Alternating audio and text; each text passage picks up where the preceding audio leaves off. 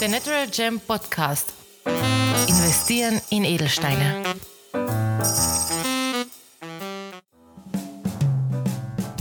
Und willkommen zurück bei The Natural Gem Podcast, wo wir uns alle zwei Wochen auf die Spuren des Edelsteins begeben.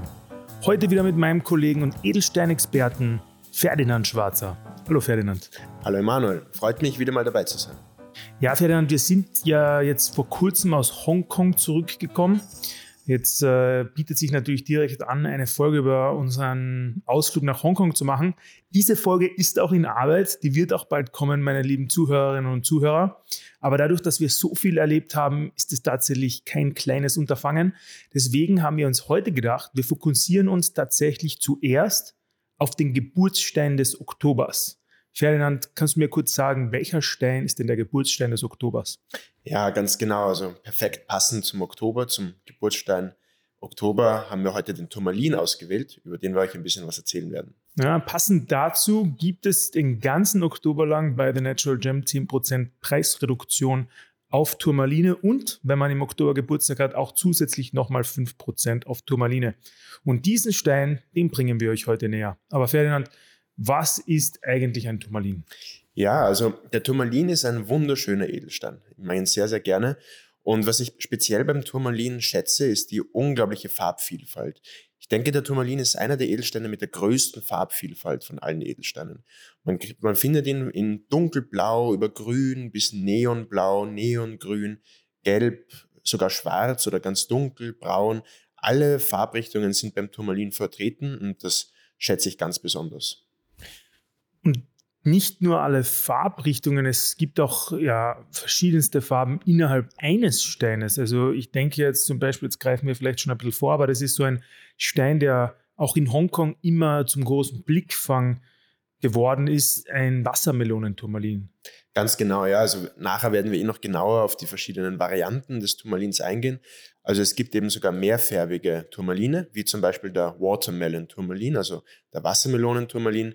Und wie der Name schon sagt, ist der eben grün, dann hat er so einen farbneutralen Übergang und geht dann ins Rosa bzw. Rot hinein und erinnert eben wie an eine aufgeschnittene Wassermelone. Ja, es ist wirklich ein sehr interessanter Stein, ganz anders als die vielen anderen stark einfärbigen Steine, die man so kennt. Aber jetzt nochmal einen Schritt zurück. Also Turmaline, in welchen verschiedenen Farben gibt es denn die denn tatsächlich? Also du hast jetzt ein paar aufgezählt. Ich glaube, im Totalen gibt es wahrscheinlich 50 verschiedene äh, Farben, aber was sind denn so die gängigsten und wie nennt man die? Ganz genau, ja. Also zum Beispiel der bekannteste oder einer der bekanntesten und beliebtesten Turmaline ist zum Beispiel der Rubelit. Rubelit, auch wie der Name schon sagt, das bezieht sich auf alle Turmaline, die rot bzw. rosa sind. Dann gibt es den Indigolit zum Beispiel das, wie der Name schon sagt, vom Indigo-Blau herstammt. Also das ist ein dunkelblau und das hat immer einen leichten Grünstich und ist ein dünkleres Blau. Dann gibt es den Verdelit, eben auch wieder, wie der Name vermuten lässt, bezieht sich das dann eben auf grüne Edelsteine, also auf grüne Turmaline. Und dann gibt es eben den Wassermelonen-Turmalin und einige andere. Es gibt auch zum Beispiel Katzenaugenturmaline, die sind ganz spannend. Die hat man dann nur, wenn der Stein Cabochon geschliffen ist. Das bedeutet, dass er nicht facettiert ist, sondern nur so eine Halbkugel ist. Und da sind dann innerhalb des Turmalins viele Einschlüsse, das sind so ganz kleine Nadeln. Und durch diese Nadeln ergibt sich dann eine, ein optischer Effekt, der ausschaut wie ein Katzenauge. Und je nachdem, wie das Licht auf den Stein eintrifft, ähm, bewegt sich dann dieses Auge auch. Spannend, spannend. Naja, man kann eigentlich normalerweise sagen, dass die meisten unserer Steine, wenn nicht sogar alle, im Facettenschliff gehalten sind. Du hast jetzt gerade Cabochon äh, erwähnt. Kannst du vielleicht kurz was zum Schliff der Turmaline sagen? Also ist es durchaus auch üblich im Handel, dass man mehr Cabochon geschliffene Turmaline findet? Also ich würde sagen, die Cabochon-Turmaline sind in der Regel die Massenware, weil sie einfach nicht so transparent sind, weil sie eben relativ opak sind und eben das Licht nicht so gut durchkommt. Die haben eben mehr Einschlüsse und wenn man eben einen Stein hat mit vielen Einschlüssen, dann wird man ihn eher zum Cabochon machen und nicht zu einem facettierten Stein. Grundsätzlich, wenn du angesprochen hast, also wie Turmaline geschliffen werden, dann muss man da ein bisschen ausholen und ein bisschen ein Vorwissen geben. Und zwar, die Turmaline gehören zum trigonalen Kristallsystem. Das ist zum Beispiel auch bei Quarz so oder auch bei Korund, also Saphire und Rubine gehören zu diesem Kristallsystem. Und die, die Rohkristalle beim Turmalin sind sehr länglich. Also die sind dann in die Länge, gehen sie viel höher als in die Breite. Und dadurch bietet sich dann beim Turmalin sehr oft eben ein länglicher, achteckiger Schliff an, speziell ein Smaragdschliff zum Beispiel. Ein, ein länglicher, achteckiger Smaragdschliff ist sehr beliebt beim Turmalin, weil man da eben möglichst viel Gewicht vom Rohkristall behalten kann und möglichst viel herausholen kann und große Steine schleifen kann. Denn wie immer gilt, je größer der Stein, desto wertvoller. Also je schwerer, desto wertvoller.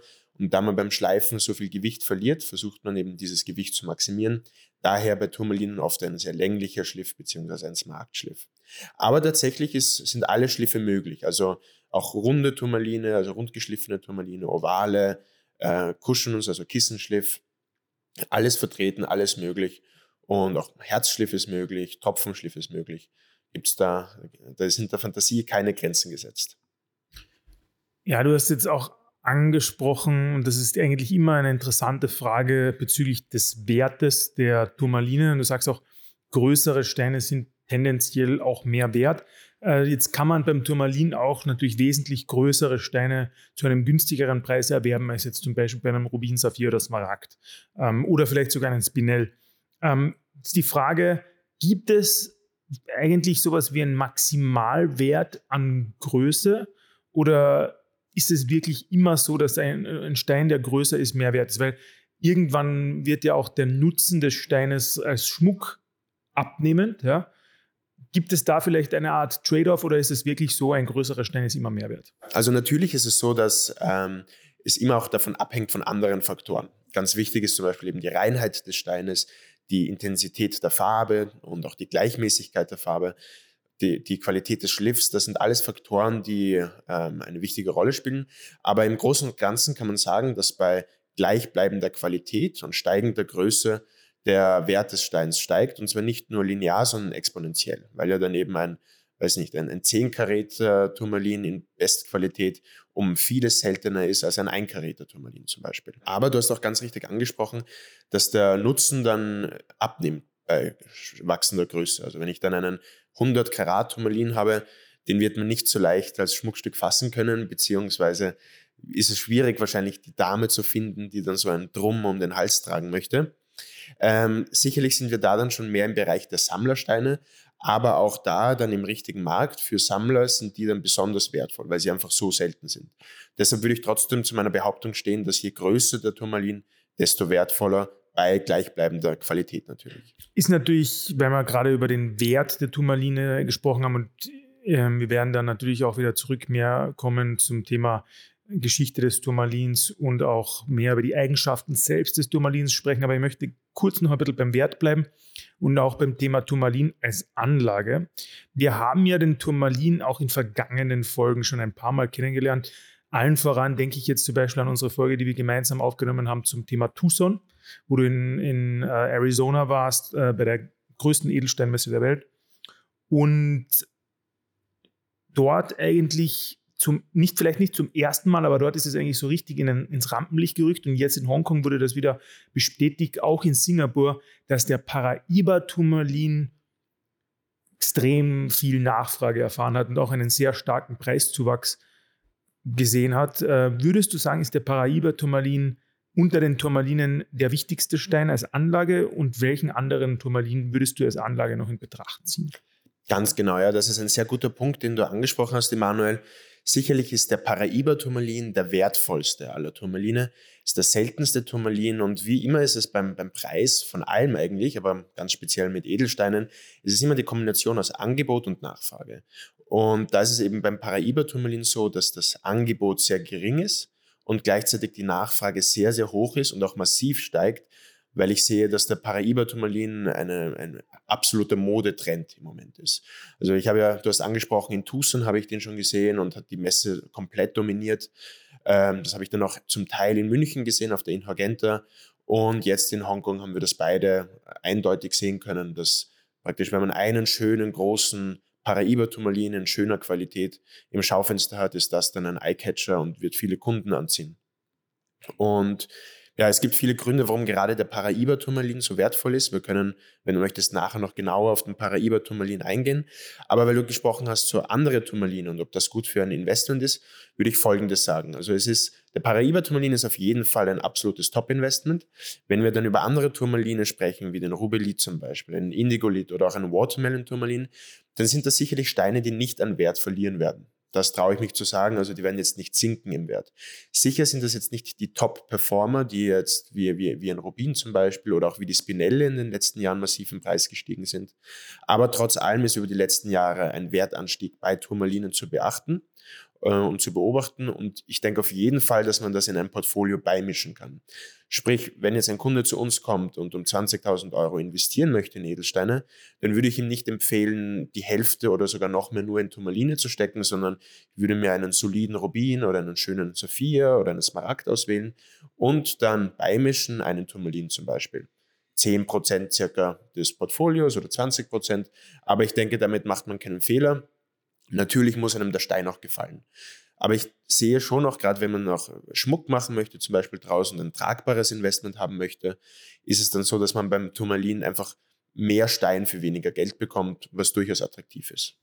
Würdest du jetzt aber zum Beispiel sagen, wenn jemand zum Beispiel Ohrringe oder einen Ring oder Halskette machen möchte und nicht unbedingt auf Farbdiamanten, Rubin und Saphir Smaragd gehen möchte, aus seinen Kostengründen oder Sicherheitsgründen, äh, würdest du jetzt zum Beispiel, wenn du entscheiden müsstest zwischen Fancy Sapphires und Turmalinen, den Turmalin bevorzugen oder ist das tatsächlich einfach nur ein Geschmacksgrund? Ja, also Haupt, in erster Linie würde ich sagen, ist es immer eine, eine Frage des Budgets, das man hat. Ja. Aber auf jeden Fall ist der Turmalin ein extrem beliebter Schmuckstein, wird extrem viel benutzt in der Schmuckindustrie. Ähm, alle Arten von Schmuckstücken werden mit Turmalinen hergestellt. Ähm, ich würde sagen, für, für den täglichen Gebrauch ist, kann man den Turmalin auch wählen. Da würde ich nur eine gute Fassung dazu machen, wie zum Beispiel eine verwischte Fassung, wo die Kanten des, des Edelsteins komplett mit Gold umfasst sind. Denn der Turmalin ist jetzt zum Beispiel, wenn wir das mit Korund, also mit, mit Rubinen und Saphiren vergleichen, etwas weicher. Also das, die Härte des Steins, das führt uns zur Mooshärteskala, die ja bei Edelsteinen immer angewendet wird. Und die Mooshärte des Turmalin ist 7 bis 7,5. Platz 10, also auf äh, Nummer 10 wäre zum Beispiel der Diamant, das ist der allerhärteste aller Edelsteine der Welt. Und danach kommt dann der Saphir. So gesehen liegt der Turmalin mit 7,5, 7 bis 7,5, ähm, ist ein bisschen härter als der Tansanit. Also würde ich sogar doch eher für Schmuck dann zum, zum, zum Turmalin gehen als zum Tansanit aber er ist ein bisschen weniger hart als ein Saphir oder ein Rubin zum Beispiel. Auf dem Level von einem Smaragd circa. Maß o menos, also grob. Ähm, er ist nicht so spröde wie ein Smaragd, also er bricht nicht so leicht wie ein Smaragd. So gesehen, ja, definitiv eine gute Option für Schmuck. Und sieht man bei Turmalinen Behandlungen, also wahrscheinlich die gängigen Behandlungen wie Hitzebehandlungen, gibt es hier auch, ja? Ganz genau, ja. Also es ist so, dass Turmaline werden auf zwei Arten behandelt. Das eine ist Hitzebehandlung, die fällt jetzt aber im Vergleich zu Saphiren oder Rubinen bei viel weniger Hitze aus. Dadurch ist es nicht so leicht nachweisbar. Die guten Labore wie Gübelin, SSEF schaffen das natürlich trotzdem. Ähm, aber die Hitzebehandlung ist ein Punkt und das wird gemacht, um die Farbe des Steins zu verbessern. Ähm, also zum Beispiel bei einem sehr grünstichigen, also ein Indigolit mit einem starken Grünstich, der sehr dunkel ist, kann man erhitzen, um ihn ein bisschen heller zu machen. Da gibt es die verschiedensten Varianten, wie man Turmaline erhitzen kann. Und das sind dann sozusagen die geheimen Kochrezepte der Familien, die schon seit Generationen in dieser Branche sind und die Edelsteine eben dann erhitzen. Das ist das eine. Die andere Behandlung, die wichtig ist, ist ähm, eine Rissfüllung. Das wird vor allem mit Öl gemacht, also der Turmalin kann eingeölt werden und das Öl schließt dann die Risse, die die Oberfläche des Steins erreichen. Und dadurch sieht man die Risse nicht mehr so stark, weil dann der Lichtbrechungsfaktor sehr ähnlich ist dem Stein selbst. Und so wird der Stein klarer und gewinnt eine bessere Klarheit. Der wichtige Punkt dabei ist aber, dass diese Ölbehandlung nicht permanent ist. Und selbst wenn man das dann so einen Stein, der Öl behandelt wurde, im Mikroskop anschaut, und im Mikroskop ist ja auch eine Lampe, die eine gewisse Hitze erzeugt, dann sieht man, kann man beobachten, wie kleine Tropfen des Öls schon austreten aus dem Stein. So gesehen kann das dann über die, über die Jahre wieder verschwinden, das Öl. Und ähm, dadurch ist das äh, ja, auf jeden Fall eine Wertminderung, wenn ein Stein mit Öl behandelt wurde. Wir bei uns hier bei der Natural Gem haben zum Beispiel keine Turmaline, die mit Öl behandelt wurden. Jetzt ist natürlich die Frage, also wir kennen es, ja, die 4C sind wichtig. Äh, natürlich haben wir bei den Farbedelsteinen aber immer noch die Herkunft dabei. Jetzt, äh, wie ist es bei Turmalinen? Also Paraiba-Turmalin ist natürlich, da ist die Herkunft wahrscheinlich am wichtigsten. Wie ist es bei den anderen? Genau, also Turmaline werden praktisch auf der ganzen Welt gefunden. Überall auf der Welt oder fast überall gibt es Turmaline, sogar in Österreich, da können wir dann noch genauer drauf eingehen. Aber grundsätzlich ist es so, dass äh, Afrika heutzutage ein extrem beliebtes Herkunftsland für Turmaline ist. Also dort kommt sehr viel her, teilweise aus dem Kongo, viel aus Ostafrika, also auch aus Tansania teilweise und ähm, Mosambik. Da kommen sehr, sehr viele Turmaline her. Dann natürlich ein weiteres wichtiges Herkunftsland für Turmaline ist Pakistan und auch Afghanistan. Dort gibt es viele Turmaline, aber auch natürlich in Südamerika, speziell Brasilien zum Beispiel, kommen sehr viele Turmaline her. Aber selbst in den USA findet man Turmaline, also überall auf der Welt gibt es sie. Es gibt dann aber, wie du richtig gesagt hast, zum Beispiel den Paraiba-Turmalin, der wertvollste aller Turmaline. Und der kommt eben ursprünglich aus Paraiba, das ist eine Provinz in Brasilien. Dort wurde der erstmals entdeckt. Sehr spät erst, also der wurde erst 1989 erstmals entdeckt. Das erklärt auch, warum das jetzt so ein unglaublicher Modetrend hinter Paraibas ist. Also es ist ein modernerer Stein. Und der Paraiba hat eben diese elektrische Farbe. Also man sagt auch Neonfarbe, wie so ein Swimmingpool-Blau oder so ein ne dunkles Neongrün. Und das kommt auch daher, dass er eben Kupfer und Mangan in seinen Spurenelementen drinnen hat. Und das macht dann diesen einzigartigen Charakter. Und weil wir eben über die Herkünfte gesprochen haben, also wenn ein Paraiba-Turmalin aus Brasilien kommt, dann ist es absolut unbezahlbar. Also dann ist es ein extrem wertvoller Stein.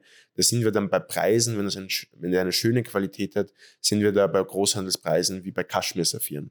Also wenn ich da ein bisschen mich zurückerinnere an Tucson und auch jetzt, was ich in Hongkong gesehen habe, kann so ein brasilianischer Paraiba-Turmalin leicht im Großhandel bis zu 100, 110.000 Dollar das Karat kosten. Also ein absolut wertvoller Stein einer der kostbarsten und teuersten Steine der Welt, damit sozusagen.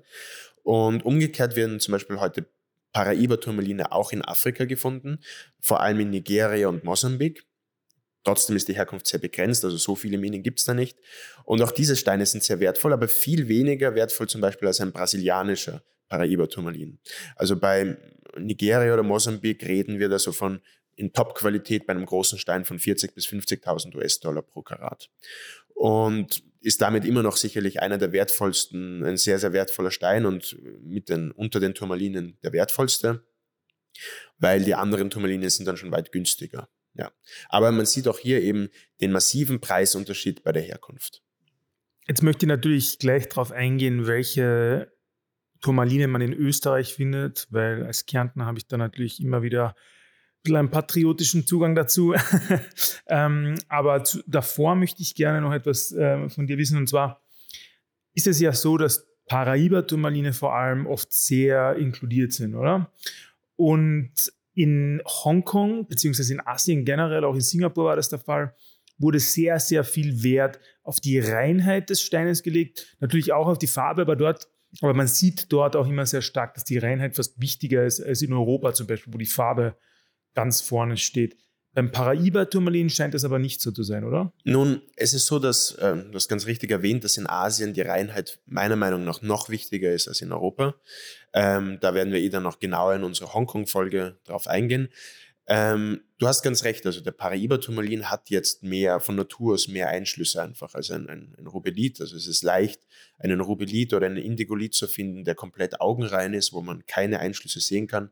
Bei einem, Turmal, bei einem Paraiba-Turmalin ist das sehr schwierig zu finden. Und wenn man so einen findet, ist er dann unfassbar teuer. Aber trotzdem ist natürlich die, der Begehrte, also der Stein ist viel begehrter in Asien, wenn er möglichst rein ist. Sicher nehmen die gewisse Einschlüsse in Kauf, weil es geht nicht anders, je nachdem, was das Budget hergibt. Aber trotzdem gilt wie immer, je reiner, desto besser. Und ich würde sagen, die Steine, die wir in Hongkong gesehen haben auf der Messe, waren schon sehr reine Paraiba-Turmaline. Also die waren schon von der absoluten Top-Qualität. Ja. Ja, ich habe mein Auge ja geworfen. Wir haben so ein Paraiba-Turmalin-Paar hier, was wirklich gut als, als Ohrringe für die Freundin eigentlich passen würde. Ja, deine Freundin würde sich sehr freuen. Ja. ich kenne sie ja ein bisschen. Da. Ja, ja vielleicht, vielleicht machen wir das mal zu Weihnachten. Äh, jetzt möchte ich natürlich als nächstes wissen, Ferdinand, wo in Österreich findet man denn tatsächlich Turmaline? Ja, das ist eine sehr spannende Frage. Und zwar, das ist der sogenannte Dravid. Also, das ist eine eigene Gruppe, eine eigene Untergruppe unter den Turmalinen. Der ist in der Regel, in der Regel gelblich, braun, schwarzbraun, dunkelbraun. Und das Schöne bei diesem Stein ist, dass dieser, diese, diese Turmalin-Untergruppe auch von einem, von einem österreichischen Mineralogen entdeckt wurde. Und also in der alten Monarchie damals noch hat dieser Mineraloge ähm, diese Turmalin-Untergruppe entdeckt. Und der Name Dravid kommt schon, spricht schon auf die Herkunft an des Steines. Und zwar auf Slowenisch heißt Drave, äh, Drave ist der Fluss Drau, der eigentlich durch Kärnten kommt, durch dein Heimatland sozusagen. und auch damals war ja alles Österreich, beziehungsweise hat diese Region sogar zu Kärnten gehört. So gesehen kann man sagen, dass der Dravid oder der der Drauid, könnte man auch sagen, also nach dem Fluss Drau benannt, äh, ein Kärntner Urstein ist. Wo bekommt man diese Steine? Kann man die kaufen? Also wir haben, glaube ich, keinen da, oder? Wir haben ihn jetzt nicht direkt als Dravid ausgewiesen, aber es gibt auf jeden Fall Online-Shops, äh, wo man sie finden kann. Auch teilweise sogar Flohmärkten, in alten Schmuckflohmärkten findet man diese Steine. Äh, ich finde sie jetzt nicht optisch die allerschönsten, das sind jetzt nicht die allerschönsten Steine der Welt, aber wie ich eben angesprochen habe, die Farbe Braun passt in der Hinsicht dann auch gut zu Kärnten. Ja. genau, also die Farbe Braun, das ist jetzt nicht die schönste Farbe, finde ich, bei Edelsteinen. Dadurch sind die auch recht günstig zu bekommen, aber es ist ein schönes Sammlerstück. Gut, Ferdinand, jetzt haben wir eigentlich sehr viel schon über den Turmalin gehört. Gibt es noch Geschichten, Anekdoten, Eigenschaften dieses wunderschönen Investmentsteines, den du, die du noch mit uns teilen möchtest? Ja, also ein paar Anekdoten habe ich mir noch rausgesucht, beziehungsweise kleine Geschichten. Also zum einen einmal, jeder oder die meisten Deutschen zumindest kennen ein, ein Schmuckstück, könnte man sagen, oder mehr eine Trophäe, in die Turmaline verarbeitet sind. Also nur Turmaline nämlich. Weißt du, welche Trophäe oder welches Schmuckstück das ist? Du hast es mal vor der Folge gesagt, deswegen werde ich es jetzt nicht spoilern. Äh, gib uns bitte die ganze Geschichte. ja, also das ist der, die, die Meisterschale vom, von der deutschen Fußballliga. Also diese Schale, die dann immer äh, der Gewinner bekommt und wo der Name dann eingraviert ist vom Gewinn, äh, gewonnen vom, vom Siegerteam, die ist mit Turmalin Cabochons eben besetzt. War schon ursprünglich so und dann wurde die Schale eben erweitert und da wurden noch neue, ähm, neue Turmaline, neue Turmalin Cabochons eingefasst. Cabochon ist eben, wie ich heute vorher schon angesprochen habe, sind diese, diese Halbkugeln. Also die sind nicht facettiert, aber finde ich eine, eine schöne Geschichte und ja, weil das kennt wahrscheinlich jeder in Deutschland. Und ähm, ja, da sieht man sozusagen, dass Turmaline viel Anwendung in Schmuck finden können. Ja, und dann weitere Geschichten. Also der Turmalin wurde lange Zeit ja gar nicht als, als solcher erkannt. Also speziell der Rubelit, also der rote Turmalin, das konnte man im Mittelalter nicht wirklich unterscheiden, die roten Steine, und das hieß dann nur Karfunkelstein. Und da war der Granat dabei, da war der Spinell, der rote dabei, wo es eben dann sehr häufig noch sehr lange zu Verwechslungen zwischen Rubinen und Spinellen gekommen ist. Natürlich der Rubin allen voran und eben auch der rote Turmalin, der Rubelit. Und da konnte man lange nicht darunter unterscheiden und erst 1554 hat man erstmals entdeckt, dass das doch irgendwie was anderes ist. Ähm, und da hat man, also wurde erstmal schriftlich ein Turmalin erwähnt. Und das war eben ein, ein, das war in Brasilien, also ein, ein, ein portugiesisch-brasilianischer Forscher. Und der hat ihm damals dann den Namen gegeben, brasilianischer Smaragd. Ähm, das ist natürlich irreführend, weil es ist kein Smaragd. Äh, es ist dem Smaragd aber relativ ähnlich für den Laien, wenn er, das, wenn er sich nicht so gut damit auskennt. Und ja, da wurde dann eben, da, da, hat man begonnen zu erkennen, dass das unterschiedliche Sachen sind. Richtig gemologisch unterscheiden konnte man dann erst im 19. Jahrhundert, als dann die Wissenschaft der Gemologie entstanden ist und dann weiter fortgeführt wurde. Wirklich ein spannender Stein und wie du schon sagst, also in Edelsteinportfolien durchaus wiederzufinden und durchaus berechtigt. Äh, möchte nochmal zum Schluss darauf hinweisen, im ganzen Oktober haben wir noch unsere Promotion laufen. 10% auf alle Turmaline und wenn ihr im Oktober Geburtstag habt, das bleibt natürlich das ganze Jahr aufrecht, bekommt ihr zusätzlich nochmal 5%. Ganz genau, ja. Also ich finde, ein so tolles Angebot darf man sich nicht entgehen lassen und gerne könnt ihr uns jederzeit eine E-Mail schreiben. Ähm, dann machen wir persönlich mit euch den Turmalin und ich freue mich, jeden Zuhörer persönlich bei mir im Büro begrüßen zu dürfen. Ja, vielen Dank, Ferdinand, und bis zum nächsten Mal. Emanuel, es war mir eine Freude und bald hören wir uns wieder über Hongkong.